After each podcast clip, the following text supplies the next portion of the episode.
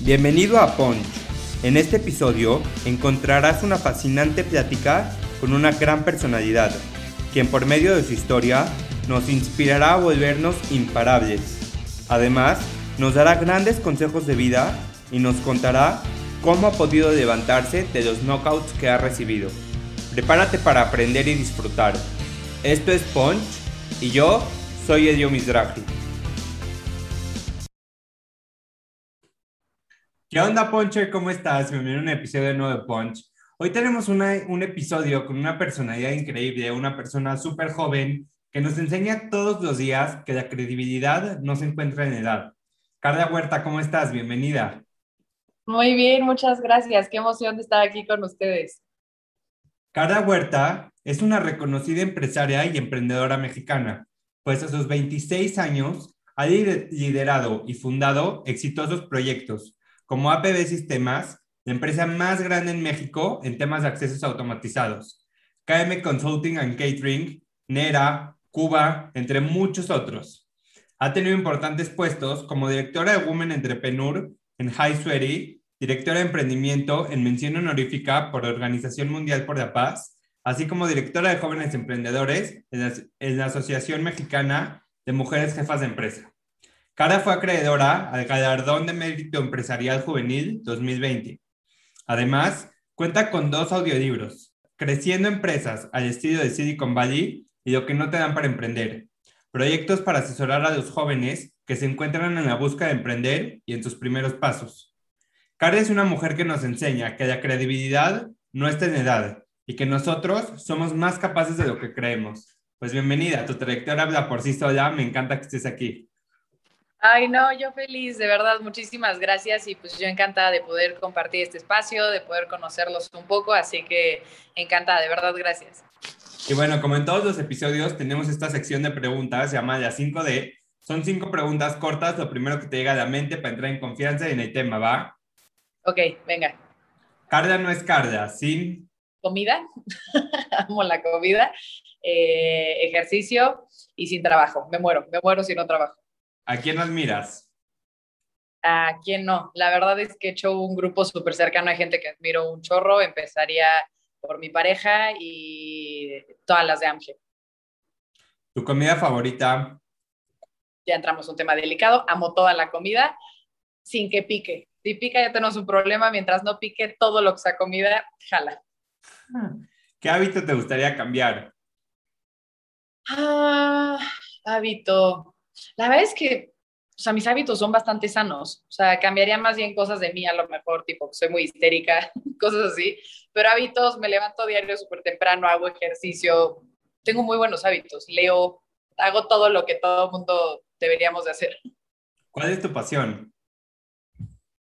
Eh, superarme, trabajar. Al final, digo, ya entramos en mi historia, pero pues todo el tema de de trabajar era algo que justo estaba estigmatizado en mi familia, entonces hoy mi pasión es trabajar. Carla, ¿por qué consideras que los jóvenes a tan temprana edad tenemos miedo a emprender y a lograr nuestros sueños? Yo creo que cada vez se ha quitado más ese, ese miedo. Eh, creo que cada vez, de hecho, emprender hasta ya empezó a ser un cliché. Ahora todo el mundo está emprendiendo.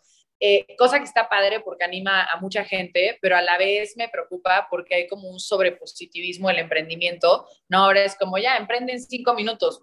No, no es así, no, es toda una trayectoria, en algún momento se tiene que empezar y a eso se le llama emprender, pero no es ni tan fácil ni tan rápido, tiene que tener dedicatoria y, y mucho más eh, disciplina.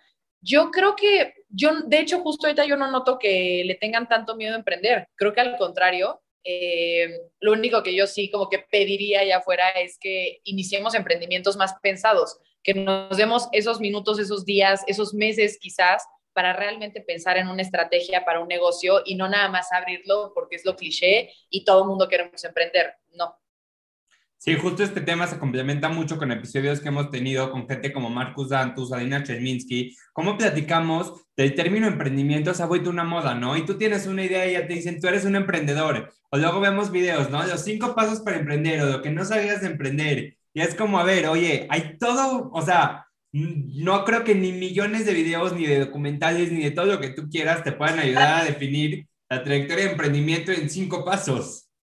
Ni de chiste, o sea, de hecho tocaste un tema que me encanta. A mí cada vez que veo un video de cómo emprender en dos pasos me da ganas de atropellar a esa persona porque no, para nada, es todo un proceso, definitivamente por algún lado se tiene que empezar y sí son pasos, o sea, no tenemos que ver algo tan complicado para que no sea algo real. Definitivamente en algunos pasos empiezas a emprender, pero el problema es que solo vemos los primeros tres y para mí los pasos más importantes son los de seguimiento, ¿no? Es, ya empezaste, ya abriste, qué padre, pero ¿cómo realmente vas a lograr sostener algo en el tiempo?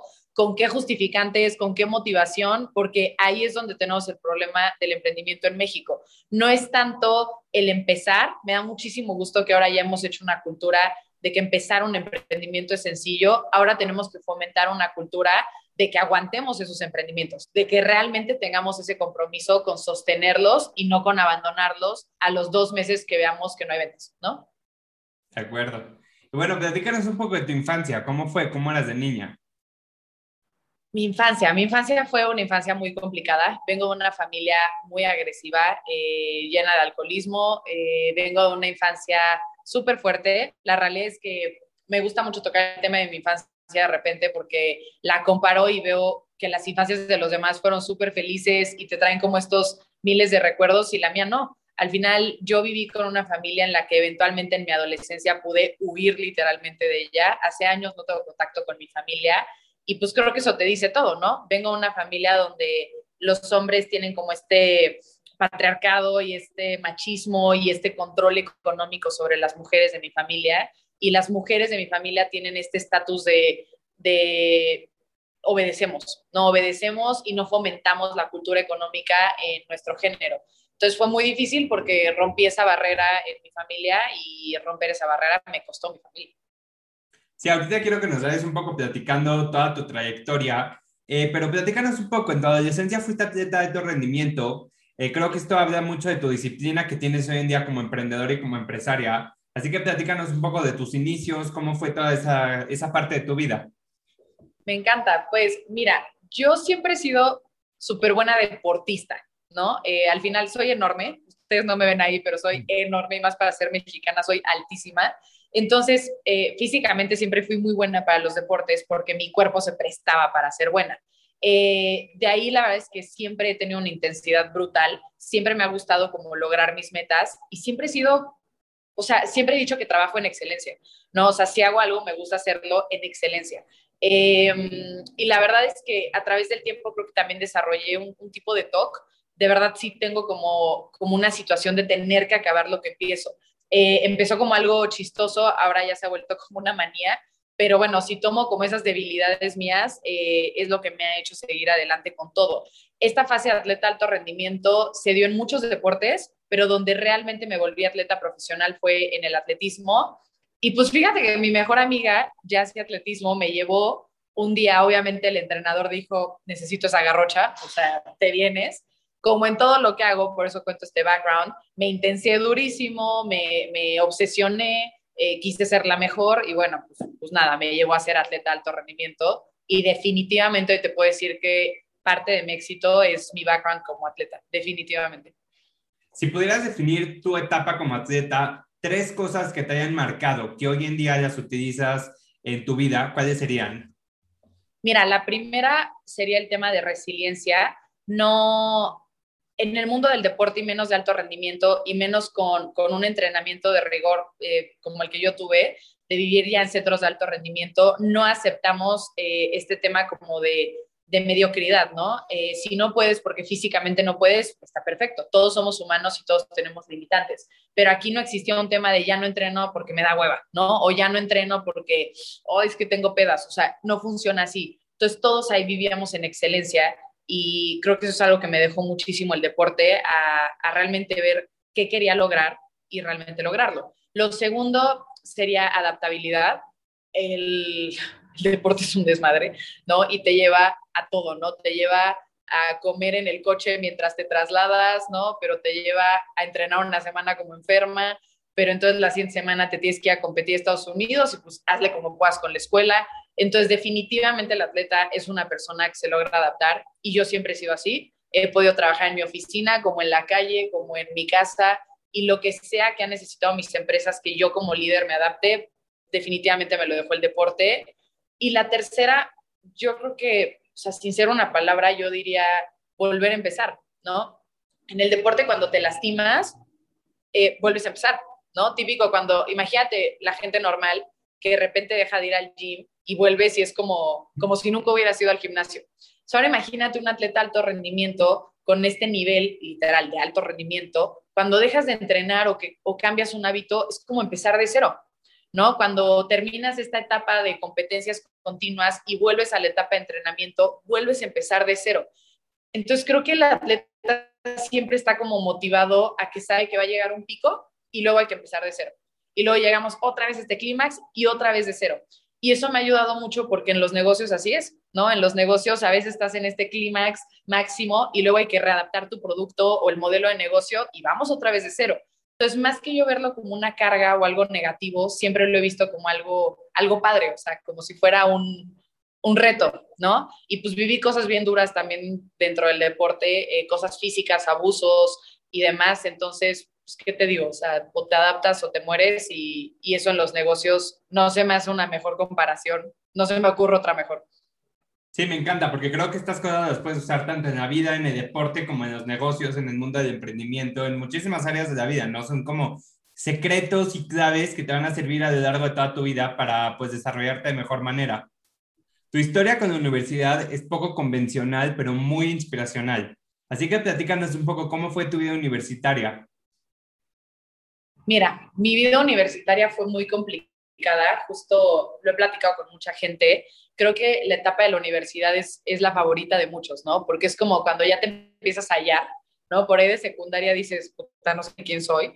Por ahí de la prepa es como, ya te dicen, ¿a qué te quieres dedicar el resto de tu vida? Entonces siento que estás como en crisis máxima de identidad en la prepa. Y en la universidad siento que ya vas encarrilado, pues es el momento en el que ya te dejan salir y ya tomas, o sea, siento que es una etapa feliz para mí la verdad es que no fue una etapa feliz porque pues, yo tenía que trabajar muchísimo para poder sostenerme económicamente.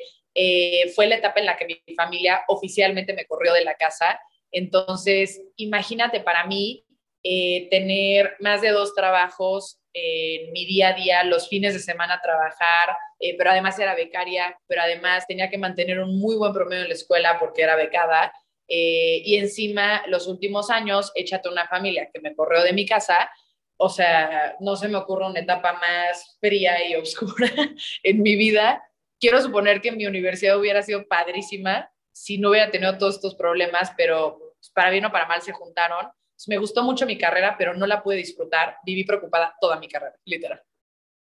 ¿Y consideras que de haber empezado a trabajar desde tan chica y haber estudiado y trabajado te ha ayudado a lo largo de tu trayectoria? Y claro, o sea, al final trabajar desde chiquita me hizo hacerme responsable y valorar el dinero. Creo que de repente cuando tienes el acceso fácil, y ojo, no generalizo, pero muchas de las veces cuando tienes acceso a dinero fácil, pues no lo valoras, ¿no? Eh, a mí pues se me cortó este flujo de dinero a súper temprana edad.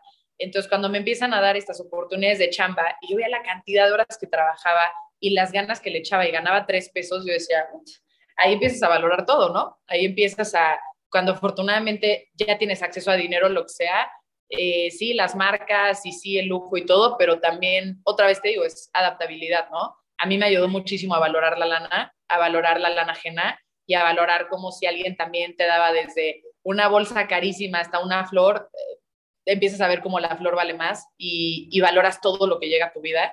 Y la segunda, yo creo que te diría mucho también el tema de, de no quejarme, ¿no? Hoy en día trabajo muchísimo, o sea, el tema del emprendimiento otra vez está overvalued porque la gente piensa que emprendes con tres horas al día, ¿no? Pero no, la realidad es que hay que estar 24/7 y eres esclava de tu emprendimiento y ya vemos personas a las que eso nos da felicidad.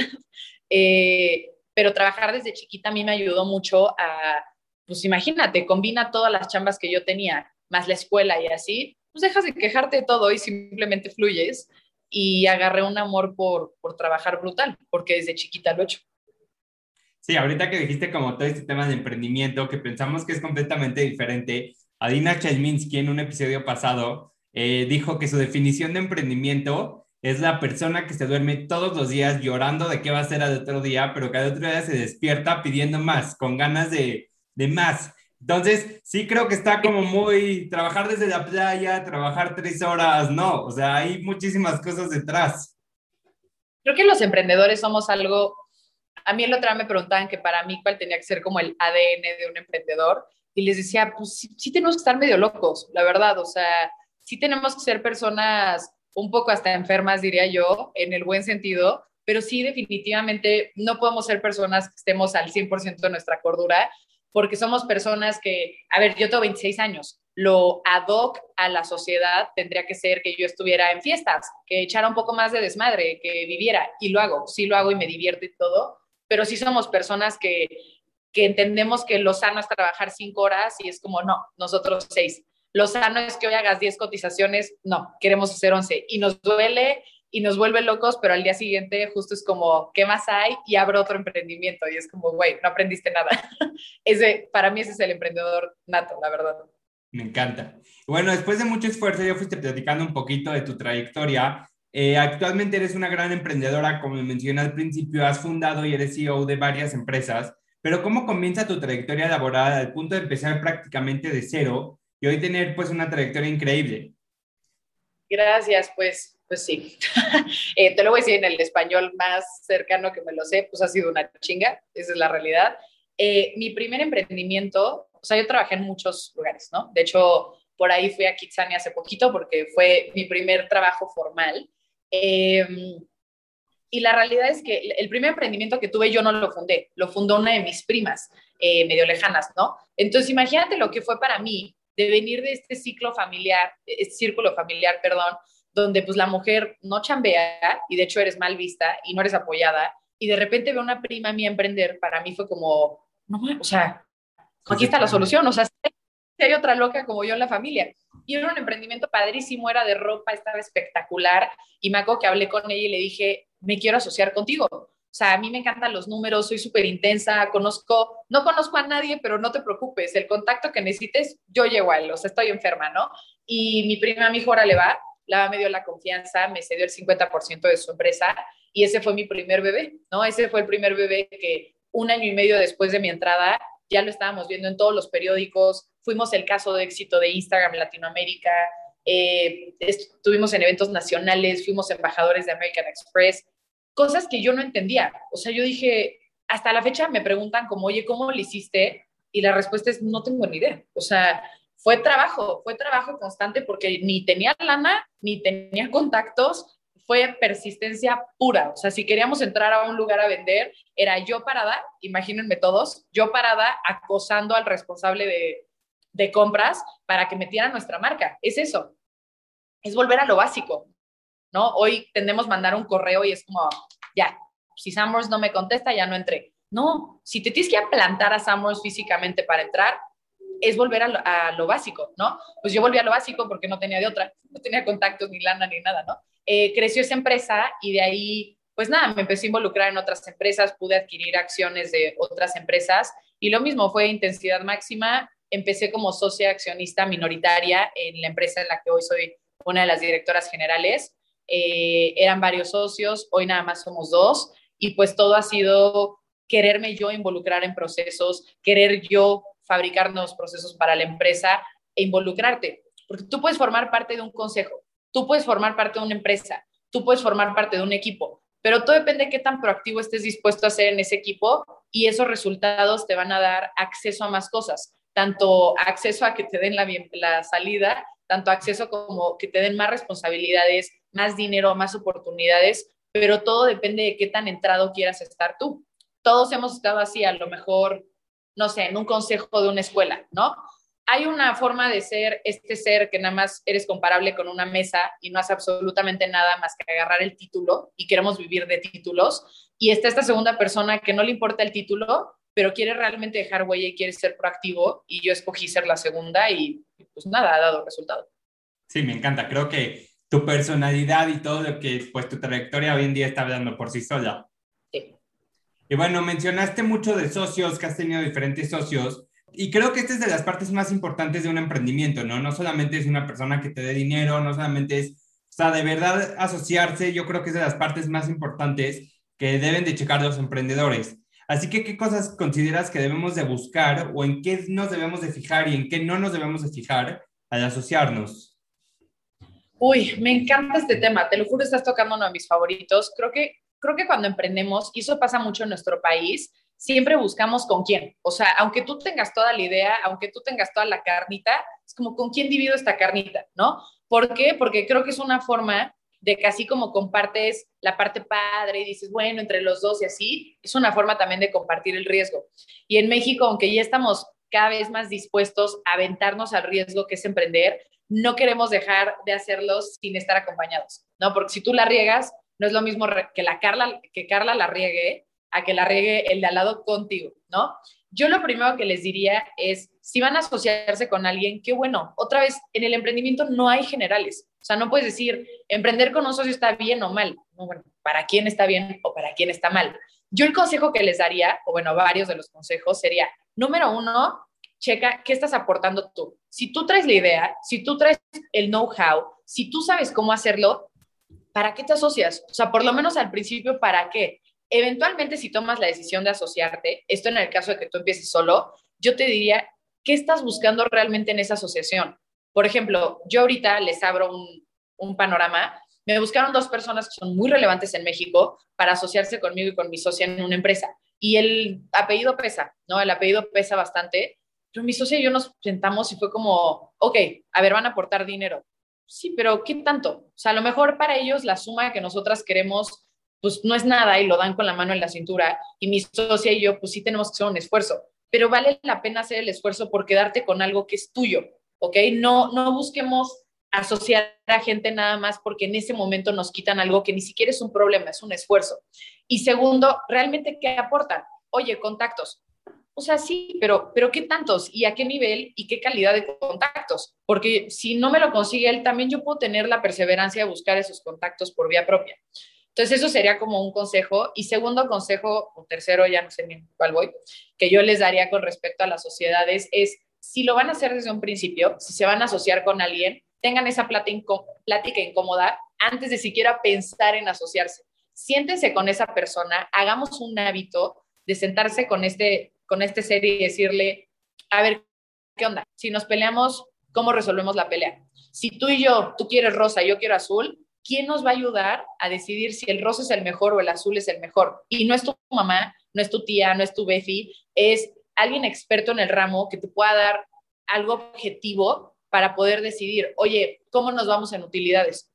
No, pues 50-50, ¿no? Que es lo típico. Ok, ¿y qué pasa si mi esfuerzo es de 80 y el tuyo es de 20 y quieres que nos dividamos 50-50, ¿qué va a pasar en ese entonces?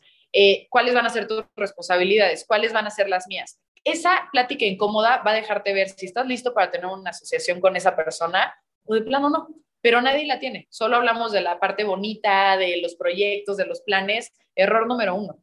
Error número uno porque todo ese arco iris después se tira si no están las bases bien sentadas.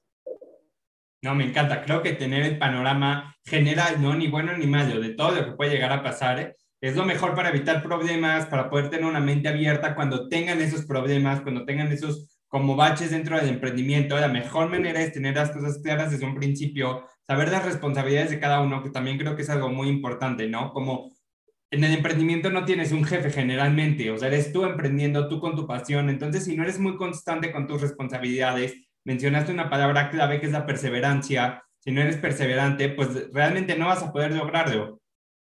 Claro, totalmente. Sí, y, elegir muy bien. Bien, yo les voy a decir una de mis regadas, porque pues es que hay 10.000 detrás de los emprendimientos.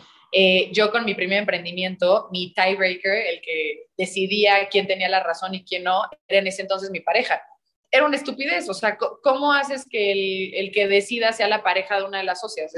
o sea, bueno, peor error no pude haber cometido, porque donde no te dé la razón a ti o cualquier cosa, ¿no? Claro que hay problemas, hay una parte social que juega un rol brutal. Yo, por ejemplo, ahorita, si llego a tener problemas en una de mis empresas, yo busco una mentora especialista en negocios que sé que tiene negocios propios, que le van bien, que es chingona, entonces sé que me va a dar un punto de vista objetivo y ya me ha dado a mí la razón en muchas cosas que mis socios y yo discutimos. Tanto me ha dicho, Carla, yo no concuerdo contigo y concuerdo con tus socios y hay que ir desarrollando la madurez al rechazo o al feedback constructivo fuerte. Me encanta. Y Carla, una faceta que me encanta es como creadora de contenido, eres fundadora de Creciendo Empresas al estilo de Silicon Valley, lo que no te dan para emprender, pero ¿en qué momento nace esta pasión, esta necesidad de compartir y de ayudar a los jóvenes a emprender? Pues mira, es una pregunta súper padre porque eh, al final, pues yo fui una emprendedora y soy una emprendedora que no tuvo apoyo, que no tuvo un libro donde yo decir como, ah, a ver, aquí están las bases. Te digo, esto del emprendimiento es muy, es muy de ahorita, es una moda, es una tendencia ahorita. Eh, cuando yo empecé a emprender, a ver, ojo, tengo 26, no hagan cuentas, una no es tan grande, y empecé a emprender a los 18, les juro por mi vida que toda la gente me decía, estás loca. Entonces, esta tendencia no tiene ni 6, 7 años que empezó y ahorita está en su auge máximo. Y yo creo que todavía le falta un, un ratote. Eh, para mí es importante que todos busquemos dejar trascendencia. No podemos estar nada más en la vida buscando objetivos propios y claro, claro que yo quiero ser una chingona y quiero ser millonaria y quiero hacer unas empresas brutales, pero el día que me muera, ¿qué? O sea, el día que me muera, ¿qué va a quedar? O, digo, claro que mis empresas habrán ayudado a familias enteras, pero ¿y luego? O sea, ¿qué sigue? Hay que buscar trascender. Y mi manera de trascender es ir dejando el legado que a mí aprender me costó dinero que a mí me costó lágrimas, que a mí me costó sufrimiento, que a mí me costó casi renunciar a mis emprendimientos. Entonces, si yo puedo ser un acelerador en otros emprendimientos, un acelerador feliz, entonces ya logré mi cometido porque a mí me hubiera encantado que alguien hubiera sido mi acelerador feliz. Entonces, para mí esa es una forma de dejar trascendencia en algo que a mí me apasiona, en algo que a mí me encanta y en algo que a mí en su momento me dolió. Me encanta. Ahora, mi siguiente pregunta es ahora sí que una duda personal. Eh, creo que existe mucho también esta duda, así que me gustaría ver de qué manera lo ves tú. Al ser CEO de muchísimas empresas y ser tan joven, supongo que en ocasiones eres incluso de las más chicas dentro de la empresa. ¿De qué manera logras ejercer liderazgo dentro de, dentro de tu equipo, sabiendo que eres de las más chicas del organigrama? Siempre he tenido un liderazgo espectacular. O sea, es de las cosas que que yo me aplaudo y que yo me reconozco. Siempre he sido una líder en cualquier aspecto. Siempre fui una líder en mi escuela, pero en el equipo para hacer la tarea, pero en mi club deportivo siempre me he considerado una líder y yo sé que soy una gran líder, eh, porque en parte lo importante, yo, yo, creo que para ser una gran líder y, hacer que la gente te escuche, lo que dices es cierto. En mi organigrama, antes de la pandemia, éramos más de 200 personas que pues, trabajaban conmigo y si no eres un líder o sea, ¿cómo, ¿cómo vas a hacer que alguien que a lo mejor te triplica la edad de nómina te haga caso? No eres nadie para ellos, ¿no? Entonces creo que el paso número uno que yo he tenido que ejercer en mí misma es creérmela. Sé que suena como de bluff y suena como, ay, una más, pero es en serio. Yo sé que soy una chingona, yo sé que soy una buena emprendedora, sé que soy una niña que le está echando un chorro de ganas y con eso me basta. Em, entonces, como yo me lo creo y como yo lo reconozco en mí, lo puedo proyectar a otras personas. Número dos, soy súper clara cuando sé algo y cuando no lo sé. Y eso habla mucho de liderazgo. Si yo estoy clara que yo sé algo de un tema, lo voy a proyectar con esa claridad a mi equipo y voy a ser súper, súper eh, líder. Pero si algo no sé, también tengo la capacidad de decirle a mi equipo, yo en esto no sé y confío en que mi equipo va a salir a la casta, que mi equipo son ustedes, ¿no? Eh, yo creo que cuando un buen líder reconoce sus fortalezas, la gente lo sigue y cuando un buen líder reconoce que hay, hay lagunas en las que pues, no sabemos todo, la gente saca la casta por ti. Y número tres y más importante, pues siempre me he preocupado por mis equipos, siempre. Siempre me interesa saber qué están haciendo. A la mayoría de, mis, eh, de mi equipo los asesoro yo personalmente en sus emprendimientos. A mí me encanta tener gente dentro de mi equipo que esté emprendiendo por fuera eh, y me involucro, les doy asesoría semestral, mensual, eh, semanal, incluso algunos, me involucro en sus sueños, porque si tú te involucras en los sueños de la gente y te interesa el crecimiento personal y profesional de tu equipo, entonces ellos se van a interesar por el tuyo, es, es una cadenita y yo lo resumiría en que siempre he sido muy humana.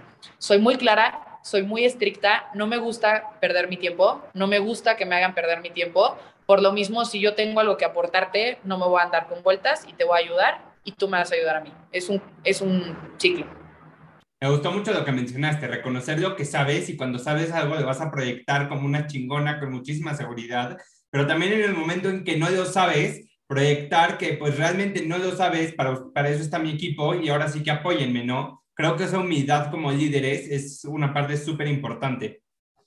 Justo, justo ayer tuvimos una situación que me gustó mucho. Llevé a, a una de mis becarias a una negociación y pues yo, yo sé, porque ella siempre me lo comunica, que me admira, que es una niña que, que me ve, o sea, alto. Y justo le dije, a la negociación que te voy a llevar hoy no está cerrada. O sea, hay de dos sopas, ¿no? Que me digan, oye, wow, y toma el negocio, o que me digan, pues está muy padre, pero no nos interesa, ¿no? Entonces, el hecho de que ella viera esa vulnerabilidad como abierta en mi parte, decirle, claro que soy una líder y en este rol soy tu jefa, pero yo también diario tengo miedo y diario tengo juntas que me ponen nerviosa y diario estoy abierta a que me digan, no me encanta tu proyecto, Carla, gracias, siguiente. Eh, eso te va conectando con tu equipo, porque al final yo sigo segura y aunque me hubieran rechazado en la junta de ayer, yo hubiera salido bien porque sé que tengo mil proyectos más, pero el día de ayer se logró y ella pudo conectar con esa vulnerabilidad mía y entonces sintió que el éxito de la junta de ayer también lo tuvo ella. Fue como, ¡uh! Ganamos. Porque los haces parte y al final es recordar que no somos ni más ni menos que nadie y pues es un equipo. Me encanta. Carla, ¿cómo logras balancear tu tiempo para tener tus empresas, tu vida personal? Sigues siendo joven, entonces que la fiesta, que el viaje, que la despedida. ¿Cómo logras balancear todo tu tiempo? no tengo tiempo, ya no me da la vida. Este, bueno, para empezar, mi pareja es igual de, chingona que yo, entonces obviamente eso ayuda mucho porque si yo tuviera una pareja que no estuviera ocupada, pues, pues ya me hubiera dado algo, ¿no? Entonces es padre porque en el día obviamente yo hago mis cosas, eh, mi pareja también, y entonces funcionamos perfecto. Eh, entre semana empecé a no hacer cosas sociales. Eh, va a sonar muy feo y si alguien me conoce pues va a decir como esta vieja, pero las cosas que dejo sociales entre semanas son cosas que también sé que me van a agregar valor de otra manera. Es decir, que puedo hacer networking o que puedo conocer a alguien nuevo o algo así. Si es el café con mi super amigui que ya nos conocemos de pie a entre semana, no, o sea, no lo hago, no me, o sea, sí siento un poco que pierdo el tiempo, la verdad, eh, y me encanta esa parte social, pero prefiero aventarla los fines de semana y en los fines de semana casi no tratar temas de trabajo, aunque si volvemos al tema del emprendimiento, pues hay fines enteros que trabajo, ¿no? Pero me encanta, al final yo, yo le agarré un amor y una pasión al trabajo, yo no la sufro, yo no necesito vacaciones de mi trabajo, de hecho, si a mí me dan vacaciones de mi trabajo, me, me las autodoy, yo me tenso, o sea, yo quiero estar trabajando, a mí me encanta lo que hago. Eh, y pues nada, creo que también el círculo social en el que me muevo son mujeres como yo. Me llevo con pura empresaria, me llevo con pura emprendedora. Entonces tampoco es como que todo el día me digan, oye Carla, vamos a empedar porque están en el mismo canal que yo. Entonces, eh, mejor vamos a un networking y echamos un café, pero también hablamos de nuestra chamba, ¿no? Entonces, en parte, si tú quieres llevar la corriente, porque definitivamente yo hoy soy alguien que le lleva la corriente a mi edad, ¿no? No es normal mi estilo de vida con la edad que tengo. Y si yo quiero sentir apoyo y quiero seguir sobre esta línea, tengo que juntarme con gente que piensa igual que yo. Hay un mosco aquí. Entonces, no, casi no me llevo con gente de mi edad, me llevo con gente más grande que yo, porque están en la misma visión que yo. Y es que mencionaste una palabra clave que es la pasión, y cuando realmente encuentras esa pasión y cuando la estás explotando, nunca, pero nunca te quieres salir de ahí. Yo creo que por eso te sientes tan plena, por eso como que las otras cosas pasan a segundo plano, ¿no? No que no sean importantes, pero tienes tu prioridad muy clara. Sí, totalmente. O sea, no te podré decir como una pasión hoy en día, porque no sé, siento que sí me conozco ese nivel, pero me falta mucho. Lo que sí te podré decir, pues es que amo, amo trabajar y a mí en algún momento de mi vida, mi propia familia me hizo sentir que yo no servía para hacer esto. Entonces, diario que puedo cerrar un negocio o que hago bien una llamada o que se me abre una oportunidad, para mí es como diario estarme reconociendo que no nada más sí sirvo para esto, sino que además tengo muchísimo potencial. Entonces, no sé, mi trabajo diario me motiva, mi trabajo diario me da como lecciones de vida. bueno, Carla, para empezar a cerrar, eres una persona muy joven, estás muy en contacto con la juventud. Si tan solo nos pudieras dejar un consejo, ¿cuál sería y por qué? Pues mira, tú lo dijiste ahorita, una de mis frases es mi credibilidad no está en mi edad. Si yo pudiera darle un consejo a, digo, más a gente de mi edad y a chavitos, ¿no? Gente mucho más joven que yo, es dejen de vivir conforme la sociedad nos va dictando que tenemos que vivir, ¿no? Como por etapas. Eh, si alguien te habla de inversiones, no son para adultos. O sea, empieza desde ya, ve cortando el tiempo, ve cortando esos plazos, ¿no? Si alguien te habla de emprender, de tener tu propio negocio, de estudiar algo que está como para gente más grande o lo que sea, deja de caer en ese estereotipo eh, y vas a ver cómo vas a ir avanzando un paso aceleradísimo. Yo todos los temas que me dicen, eso luego, es para gente más grande. No te adelantes, es como, perdón, pero ¿cómo chingados no? Sí, adelántate, sí, ve aprendiendo, eh, consume todo lo que puedas. Ahorita nadie depende de ti, no tienes hijos, no tienes nietos, no, no tienes una cadena que cargar. Entonces ahorita toca por ti, eh, haz todo lo que puedas, lucha contra todo lo que puedas y, y, ve cortando la edad, no, no te justifiques con tu edad. Me encanta. Carla, en tus próximos 90 días, ¿cuáles son los retos y los sueños que tiene Carla? Ay, pues mira, estos años de pandemia, años, ya no sé ni cuánto tiempo llevamos, ha sido todo un reto para mí porque hicieron que cambiar el modelo de negocio de todas mis empresas. Yo creo que el primer reto sería estabilizar, estabilizarlas a todas, porque todas sufrieron de alguna manera. Entonces, ahorita toca volver a darles como un piso seguro donde establecerse y empezar con todo el siguiente año, porque todas las empresas tienen y todos los proyectos tienen proyectos súper ambiciosos, yo tengo proyectos súper ambiciosos y necesito tener un suelo firme que pisar para cuando esos proyectos empiecen. Así que ahorita mi plan es estabilizar. Me encanta. Pues muchísimas gracias, Carla. Gracias por estar aquí. Ayúdanos con tu contacto, cómo te pueden seguir en redes sociales, cómo te pueden contactar para mentorías, etcétera. Sí, claro, eh, pues tengo todo un programa de mentoría, así que me encantaría desde antes de emprender hasta durante al nivel que yo llegue y si no tengo todo un equipo que me respalda, eh, me pueden encontrar, la red que más uso es Instagram, eh, estoy como Carla con K, Huerta V, V de Valdés, entonces sí me pueden encontrar prácticamente en todas, Carla Huerta V. Y bueno, Carla, para cerrar el episodio quiero cerrar con esta frase que define un poco todo lo que fuimos platicando y creo que define más que nada tu personalidad y lo que eres hoy en día. Y dice, la edad no es una barrera, es una limitación que solo tú te pones en tu mente. Totalmente. Me encanta. Pues muchísimas gracias. Gracias por estar aquí. No, a ti, qué padre podcast. Me encanta lo que estás haciendo. Definitivamente estás siendo un agente disruptivo cañón y te felicito.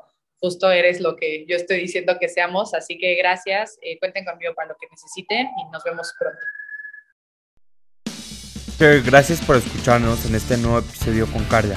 Acuérdate que tu credibilidad no se encuentra en tu edad, está en tu pasión, en tu constancia y en tu dedicación que le pongas a lo que haces. Nos vemos la próxima semana con un nuevo episodio en Martes de Punch.